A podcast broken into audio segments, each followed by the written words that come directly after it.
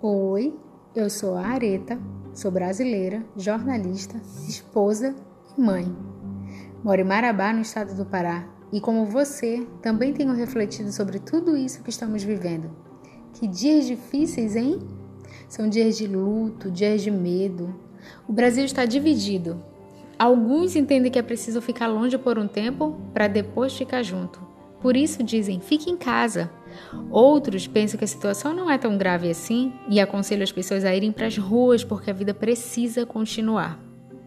A pandemia tem nos ensinado muito sobre o amor, o valor da vida, do voto e do abraço. Quando tudo isso passar, eu quero um Brasil diferente.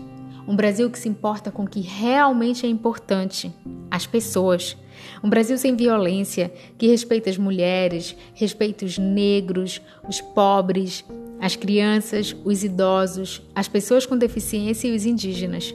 Um Brasil que respeita os homossexuais, independente da fé de cada pessoa. Um Brasil que sabe conviver com as diferenças e que se une para lutar por justiça e igualdade para o povo.